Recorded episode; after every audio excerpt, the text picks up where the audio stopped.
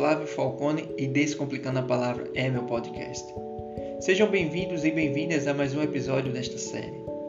Durante dois episódios, refletimos sobre uma das parábolas mais famosas que Jesus contou, conhecida por muitos como a parábola do filho pródigo. Vimos essa história a partir da visão do filho mais novo, depois vimos a partir do filho mais velho e hoje iremos pensar a partir da visão do Pai e refletimos como isso tem a ver comigo e com você e como isso transforma a nossa vida.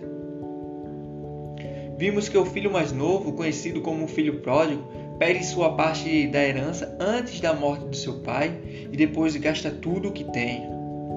E quando passa a necessidade, ele volta para a casa do pai pensando em usufruir das posses do pai. O filho mais velho, também que recebe a sua parte da herança, continua ali na casa realizando metodicamente os seus afazeres. Vimos que ambos os filhos estavam distantes do coração do pai. Eles estavam interessados naquilo que o pai podia oferecer, mas não queriam saber do Pai.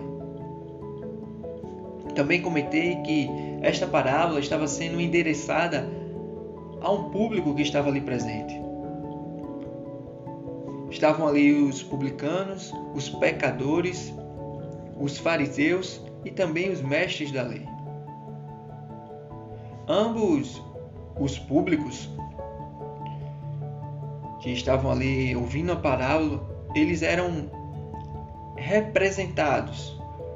Os publicanos e pecadores estavam sendo representados na figura do irmão mais novo, ou seja, né, do filho mais novo. E os fariseus e mestres da lei estavam sendo representados na figura do filho mais velho.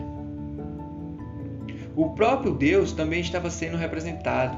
Ele era representado ali na figura do Pai. Hoje por conta do tempo, para que eu não me alongue muito, não vamos ler a parábola, mas ela está lá no capítulo 15 do Evangelho de Lucas, versículos do 11 ao 32. Se formos ao dicionário, veremos que a palavra pródigo ela traz um significado totalmente diferente daquilo que a gente tem na mente. Muitas vezes a gente associa essa palavra pródigo a uma pessoa rebelde, fazendo aí alusão ao filho mais novo. Mas quando vamos ao dicionário, vemos que essa palavra pródigo tem mais a ver com quem é generoso ao dar do que com uma pessoa rebelde. Ou seja, essa palavra está atrelada a quem gasta mais do que é necessário. Nessa parábola relatada no Evangelho de Lucas, existem dois tipos de pessoas, dois modos diferentes de pensar. Porém, esses dois tipos de pessoas, eles estão com um único objetivo. O objetivo que elas têm é de usufruir dos bens do Pai. Eu não sei qual se parece mais com você, mas certamente você se identificará com um dos dois. O mais novo é aquele rebelde, o que vive a vida à sua maneira, não liga para os costumes e tradições, é o que para muitos chega a desonrar a família. Já o mais velho é aquele que é meticulosamente obediente, faz de tudo para agradar, mas na verdade só pensa no seu umbigo. Gosta de seguir os protocolos para estar em evidência. Porém, uma outra figura, talvez a mais emblemática né, dessa parábola, aparece em cena, que é o pai. O pai ele toma algumas atitudes e essas atitudes que o pai toma para aquelas pessoas que estavam ouvindo Jesus contar essa parábola, essas atitudes soa como um escândalo. Primeiro, porque na cabeça daquelas pessoas que estavam ouvindo Jesus, eles não concordavam com essas atitudes do pai. Porque o pai, a figura do pai era como um ancião, um chefe de família. Naquela cultura, essa figura ela devia passar uma imagem de sabedoria. E o que vemos é um senhor que levanta as vestes, mostra a canela e sai correndo em direção do seu filho mais novo para abraçar o filho mais novo. Logo, esse filho que gastou tudo que tinha, que entre aspas desejou a morte do pai ao pedir a sua parte da herança antes do tempo. Na cabeça daquelas pessoas isso não poderia acontecer. Era uma questão de tradição, era uma questão de cultura. Mas o que vemos é o pai que sai em direção ao filho, que abraça o filho e coloca um anel no dedo do filho e depois dá uma festa para celebrar a volta desse filho. E o que dizer de um pai que vai também atrás do seu filho mais velho, o qual se irrita, se ira por conta da festa dada para celebrar a volta do irmão, e inclusive esse filho mais velho se recusa a entrar nessa festa. E é esse pai que tem a sua autoridade questionada pelo filho mais velho, que também convida o filho mais velho para entrar na festa.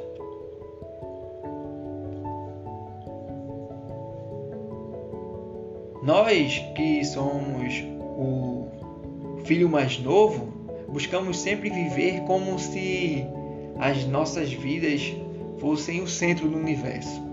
Nós gostamos de viver a nossa maneira, ditamos as nossas regras, olhamos para as nossas vontades e, consciente ou conscientemente, passamos por cima de tudo somente para satisfazê-las. Fazemos o que queremos e quando queremos. Vivemos longe do Pai, mas quando precisamos dele, nós voltamos para ele, ensaiamos os nossos discursos e oramos a Ele. O que queremos, na verdade, não é o Pai em nossas vidas, mas as bênçãos do Pai. E o que dizer da gente que é o, o filho mais velho, que vivemos de acordo com as nossas regras, colocamos a nossa moral, o nosso ego acima de tudo, julgamos a todos e não olhamos para nós mesmos. O outro é sempre o errado. Eu sempre seria uma pessoa boa, pois eu respeito meu pai, respeito minha mãe, pago meus impostos, vou à igreja todo domingo, cumpro tudo que a lei pede. Eu quero viver uma vida boa, sem problemas algum, justamente porque minhas atitudes são boas, eu mereço coisas boas. Contudo, ambos os filhos tanto o mais novo quanto o mais velho, vivem distante do Pai. Eles só querem desfrutar das bênçãos e de uma vida sem problemas algum. Eles querem o que o Pai pode oferecer, mas não o Pai em si. Timothy Keller escreve em seu livro intitulado Como Deus Pródigo, e ele, ao escrever, ele chama a nossa atenção para uma coisa que é muito importante. Ele diz que quase todo mundo define pecado como uma violação na lista de regras. Mas Jesus estava mostrando que um homem que nunca violou essa suposta lista de regras pode estar tão perdido espiritualmente quanto aquele que é considerado o filho mais devasso e imoral. Justamente porque o pecado não é apenas quebrar essas regras, mas nos colocarmos no lugar de Deus como Salvador, Senhor e Juiz. Deus é o dono de tudo, porém, em nossos pensamentos e ações, é como se disséssemos a Ele que quem manda em tudo que Ele criou somos nós, inclusive nas nossas próprias vidas. Vivemos em um paradoxo. de ser o gastador sem medidas ou moralista demais. Porém, o que aqueles filhos não viram e não entenderam, e nós também por vezes não vemos, ou se vemos, não valorizamos, é que Deus, por algum tempo, estende a sua graça aos seus filhos. Se nós nos arrependêssemos, nos arrependermos, melhor falando, Ele nos perdoará. Ele nos constrange com o seu amor. Ele sai do seu trono no mais alto céu, se despe da sua glória, onde os anjos o adoram a todo momento e correm ao nosso encontro. É Ele que nos abraça, nos envolve com nosso amor. Põe uma nova aliança em nosso dedo e nos convida para participar do seu banquete da graça. Mas você notou que o Pai convida os dois, porém somente um é que está na festa. Só aquele que é tido como mau e pecador entra na festa. Enquanto isso, o irmão mais velho, que se julga melhor que seu irmão, seu irmão mais novo, inclusive questiona a autoridade do pai, se acha melhor que o pai, achando que pode gerenciar os bens do pai melhor que o próprio pai é ele, esse filho mais velho, que se recusa a entrar na festa. O pai sai, vai ao encontro dele e faz um novo convite. Nós não temos a resposta do filho mais velho. A parábola, ela se encerra com esse questionamento. Sabe por quê? Porque o próprio Pai estava convidando os pecadores, publicanos, os fariseus e os mestres da lei para entrar na festa. O próprio Cristo estava ali diante deles, o convidando para se lembrar de um banquete. Mas o que vemos são os fariseus que questionam a autoridade de Jesus, questionam o Jesus, assim como o irmão mais velho fez com o pai, cheio de ira no coração, atolado em si mesmo, cheio de julgamento e condenação, tomado por seu ego, sua moralidade, sua religiosidade. Os próprios fariseus continuam a questionar a Jesus, julgando as ações do nosso mestre. Mas aqui para nós, sem demagogia, será que nós por vezes não fazemos isso também? Quando quero muito uma coisa e Deus não me concede, já fiquei muito bravo com ele, questionei ele, achando que diante da, da minha pequenez eu sabia mais que o Criador de tudo. Aquele que colocou os limites nos mares, estabeleceu os alicerces do universo e tudo que nele há, não poderia me contrariar, porque eu me julgava maior que ele porque eu julgava que só eu sabia o que era bom para mim. O Pai pródigo é o que derrama a sua graça sem medida sobre as nossas vidas. É o que não nos vê somente como nós nos enxergamos, mas enxerga a sua obra em nós, que é o próprio Cristo em nós. Ele nos convida a não mais nos preocuparmos em vivermos como a gente pensa que é melhor para nós mesmos, ou vivermos afundados na nossa religiosidade, na nossa moralidade. Ele nos chama com amor para moldar a nossa vida. Ele gasta tudo, é Ele o pródigo. Ele se entrega por inteiro. Ele se entrega numa cruz por amar a gente. Ele que estava ali falando para as suas criaturas enquanto contava aquela parábola. É Ele que nos chama todos os dias para cearmos com Ele esse banquete. Porém, esse banquete da graça que nós podemos desfrutar aqui é só um ensaio para o que nos espera no céu.